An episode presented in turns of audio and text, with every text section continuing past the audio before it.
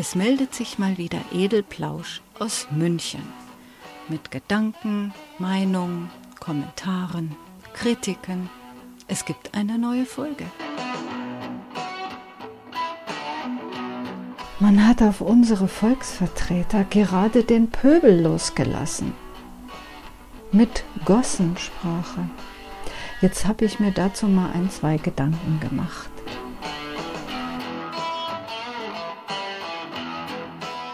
Da traut sich doch tatsächlich der Pöbel bei uns ins Tageslicht.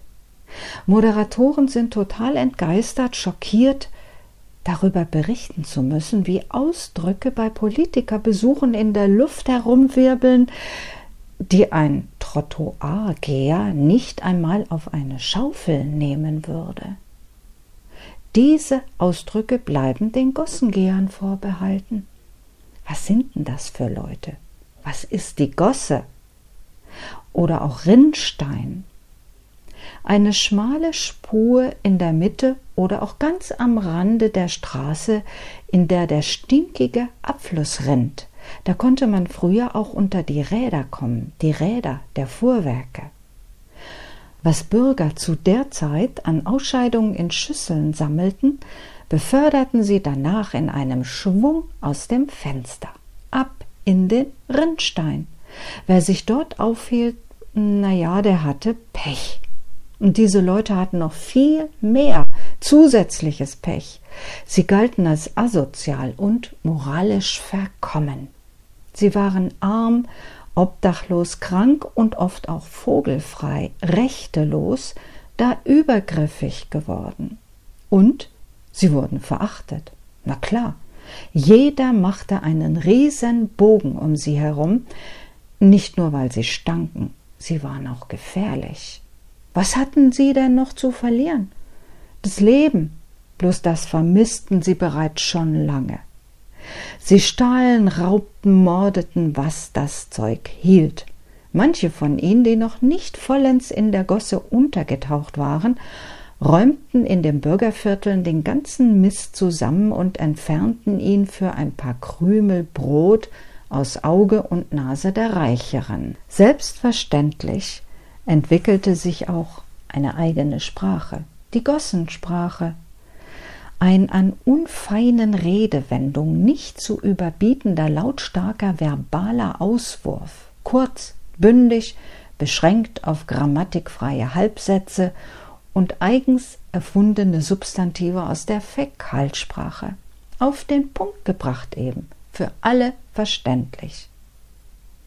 Und jetzt herrscht Entsetzen aller Orten, naja, vorwiegend in den östlichen Orten Deutschlands, weil diese Sprache lautstark in der Öffentlichkeit gerade dort wieder auftaucht. Diesen Pöbel hatte man bisher doch ganz gut unter Kontrolle, mit Daseinsunterstützung aller Art. Er hat Flachbildschirm, Bier und Fußball.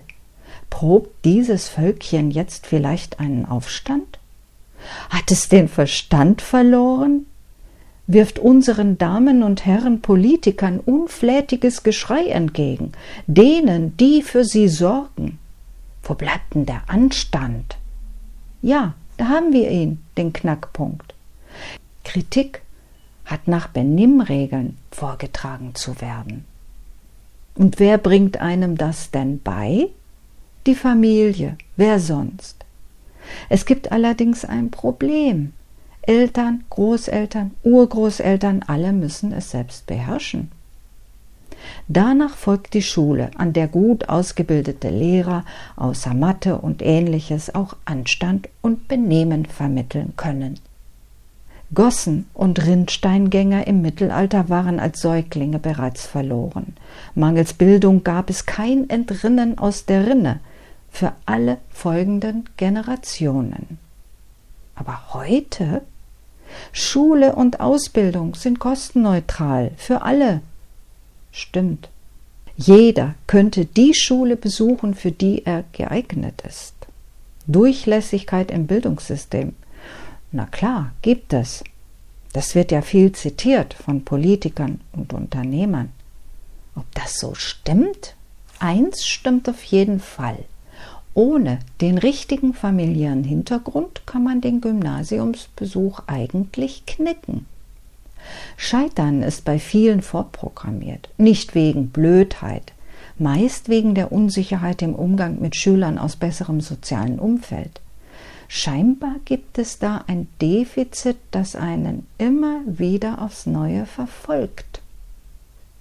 Auch wenn es dank Begabung, dicker Elefantenhaut und hoher Frustrationsschwelle bis zum Akademiker geklappt hat, ist meistens die Karriere durch eine Betondecke versiegelt, in Ermangelung vererbter Netzwerke. Die sogenannten Eliten bleiben gerne unter sich.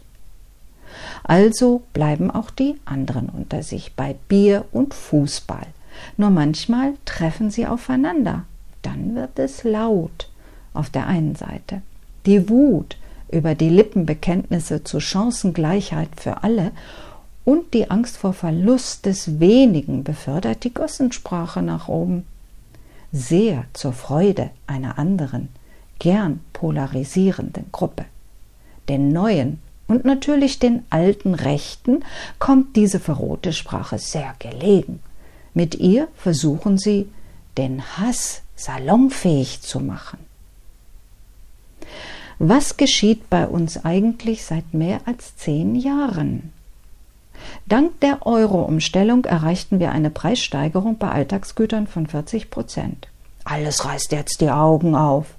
Doch sukzessive, fast von uns allen unbemerkt zogen die Preise an. Jedes Jahr ein wenig mehr. Sie hatten irgendwann dieselbe Höhe wie zu D-Mark-Zeiten, bloß der Euro war die Hälfte der D-Mark. Löhne und Gehälter stiegen nicht um 40 Prozent. Doch, doch, Moment. Die Managergehälter und die Boni für die elitären Angestellten im Bankenbereich zogen um mehr als 200 Prozent an. Ja, wer profitiert denn nun von der Umstellung auf Euro? Die Folgen der Arbeitsmarktreform und des systematischen Abbaus der Sozialversicherung sind hinlänglich bekannt. Boom der Leiharbeit, Boom im Niedriglohnsektor, Verflüchtigung der versicherungspflichtigen Stellen durch Aufweichung des Kündigungsschutzes, befristete Arbeitsverträge, Rentenkürzung durch Erhöhung des Eintrittsalters, Senkung des Rentenniveaus, Abbau von Lehrerstellen, Kürzungen im gesamten Bildungssektor und so weiter und so weiter. Kurz eine geniale sozialdemokratische Vorzeigepolitik, die er nahm. Echt verdient.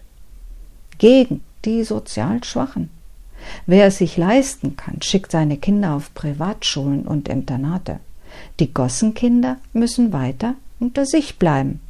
Aber wer ist das denn schon? Der Mob, der Pöbel, der Mann auf der Straße, die verstehen doch sowieso nix, mangels Bildung. Mit denen muss man auch nicht reden. Ist das der, der jetzt gerade schreit? Der mittels Auswurfssprache sich Gehör verschaffen will? Wut hat? Rache will?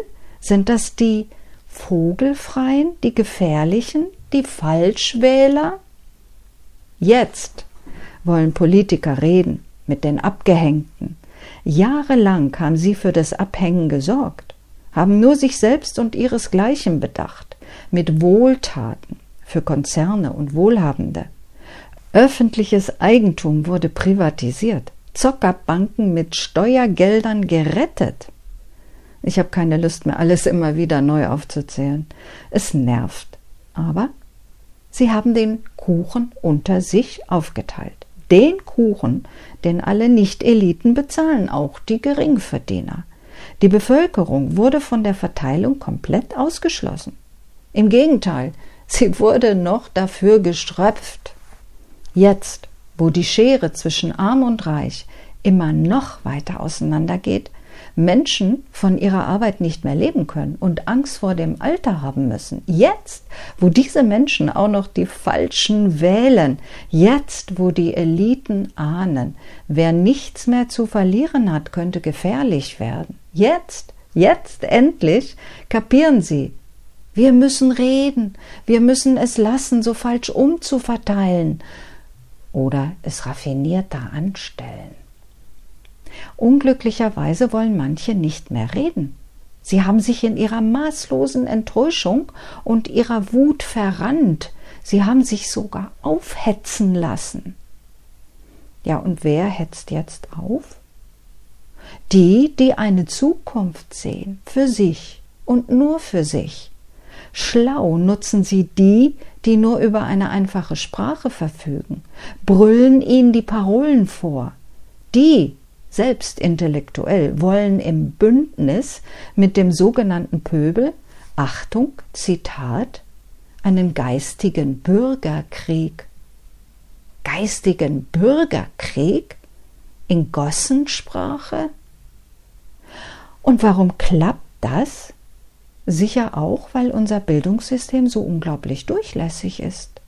Dadurch kann jeder zu einem kultivierten Menschen erzogen werden, mit dem man reden kann. Dann redet mal. Und vor allem lasst dieses Mal unbedingt Taten folgen. Das war's erst einmal, liebe Hörer. Vielen Dank für euer Interesse und fürs Zuhören. Bis zum nächsten Mal.